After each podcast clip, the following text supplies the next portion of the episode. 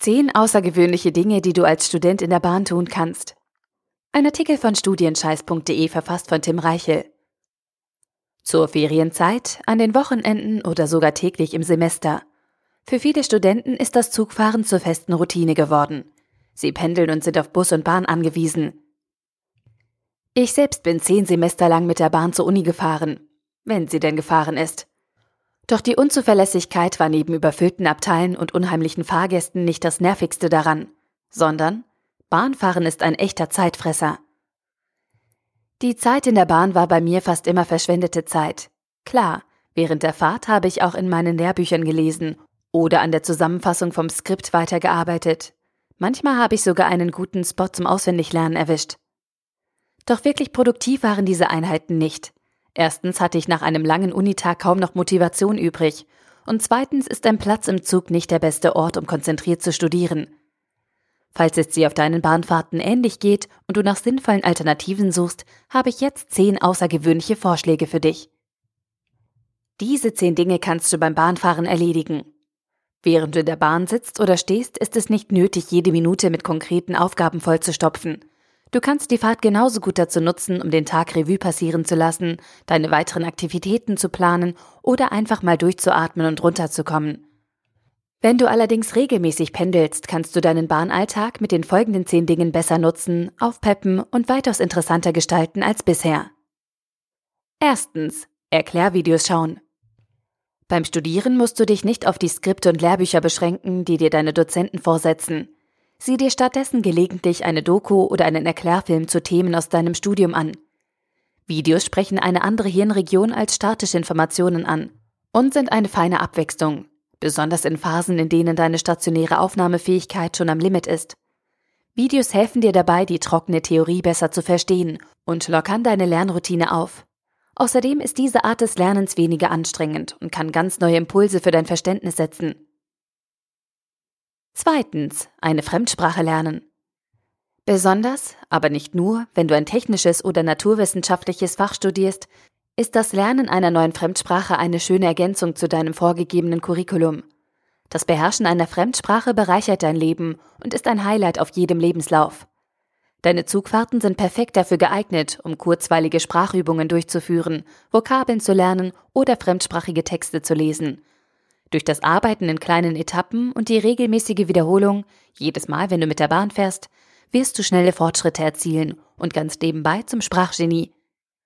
Dabei kannst du entweder konventionell vorgehen und mit Büchern oder Übungsheften aus deiner Hochschulbibliothek arbeiten oder praktische Apps wie Memrise oder Bubble nutzen.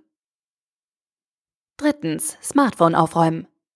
Wann hast du das letzte Mal die Apps oder Fotoordner auf deinem Smartphone durchgesehen und entrümpelt? Viele Nutzer, mich eingeschlossen, müllen ihr Handy regelrecht zu. Jede noch so blöde App, die irgendwann mal witzig oder für zwei Minuten hilfreich war, bleibt auf dem vierten Bildschirm liegen, ohne jemals wieder angefasst zu werden. Die Fotos quillen über und jede Notiz von vor drei Jahren hat ihren Platz in deinem eigenen Smartphone-Archiv. Deswegen nutze die Zeit in der Bahn und räume regelmäßig dein Smartphone auf. Trenne dich von unwichtigen Apps und lösche Informationen, die du nicht mehr brauchst. Das ist nicht nur praktisch für die Zukunft und hilft dir dabei, den Überblick über dein Gerät zu behalten, sondern kann auch unterhaltsam sein, wenn du alte Schnappschüsse von früher durchgehst und Erinnerungen wach werden. Viertens. Software-Tutorials machen. Softwarekenntnisse sind bei Hochschulabsolventen genauso gefragt wie Fremdsprachen. Wenn du eine Software richtig gut beherrschst, kannst du dich positiv von anderen Bewerbern absetzen und positiv hervorheben. Dazu musst du nur dein Notebook mit in die Bahn nehmen und kannst direkt mit deiner eigenen privaten IT-Schulung beginnen. Viele Programme verfügen mittlerweile über integrierte Tutorials oder stellen Tutorial-Handbücher online zur Verfügung. Andernfalls kannst du auch hier mit Erklärvideos, zum Beispiel von Video to Brain, arbeiten. Fünftens. Karrierenetzwerke updaten. Fast alle Studenten in späteren Semestern sind bei Karrierenetzwerken wie Xing oder LinkedIn angemeldet. Das Problem ist nur, Einmal dort angemeldet, vergessen viele Nutzer, dass sie einen Account haben und lassen das arme Ding verwahrlosen. Doch so etwas macht keinen guten Eindruck und kann sich im Ernstfall negativ auf deine Reputation bei potenziellen Arbeitgebern auswirken. Bevor du in der Bahn also gar nichts machst oder planlos im Internet surfst, kannst du genauso gut für ein paar Minuten dein Profil updaten. Sechstens. Gedächtnisübungen machen. In vielen Studiengängen ist das Aneignen und spätere Abrufen von abstrakten Fakten und Informationen ein fester Bestandteil jeder Klausurvorbereitung. Oder anders gesagt, auswendig lernen ist immer wichtig. Und wenn du gut auswendig lernen kannst, hast du in vielen Modulen eine solide Basis für eine erfolgreiche Prüfung. Doch anstatt Stunde um Stunde in das trockene Pauken zu investieren, kannst du einen Schritt früher anfangen und zuerst deine grauen Zellen in Topform bringen. Eine gute Gedächtnisleistung lässt sich nämlich trainieren. Und das klappt dank moderner Apps fast spielerisch und ist kaum anstrengend. Drei kleine Empfehlungen für deine nächste Bahnreise. Neuronation, Peak und Memorado. Siebtens. Zuhören trainieren. Wenn du zusammen mit deinen Freunden pendelst oder generell kontaktfreudig bist, kannst du dich beim Bahnfahren auch einfach unterhalten. Allerdings kannst du das etwas bewusster tun als sonst und deinen Fokus auf das Zuhören legen.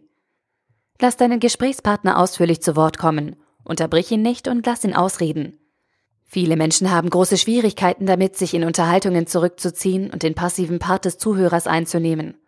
Aber wenn du diese Eigenschaft jedoch trainierst, fällst du damit in zukünftigen Gesprächskreisen positiv auf und hast Vorteile beim Netzwerken oder bei wichtigen neuen Kontakten. Achte nur darauf, dass du deinen Gegenüber nicht ausspielst oder manipulierst. Wenn dich das Gespräch oder die Person nicht interessieren, bringt Zuhören nicht viel. Bleib ehrlich und offen. Achtens. Meditieren lernen. Meditation hilft dir dabei, zur Ruhe zu kommen und deinen hektischen Alltag entspannter anzugehen. Durchs Meditieren verringerst du Stress, förderst deine Gesundheit und sortierst deine Gedanken. Besonders in anstrengenden Phasen oder für Prüfungssituationen kann es sich auszahlen, wenn du kurz abschalten und danach fokussiert durchstarten kannst. Deine Zeit in der Bahn kannst du hervorragend für kleine Meditations- oder Atemübungen nutzen. Du musst dazu nur einen bequemen Platz finden und für einen kurzen Moment abschalten können.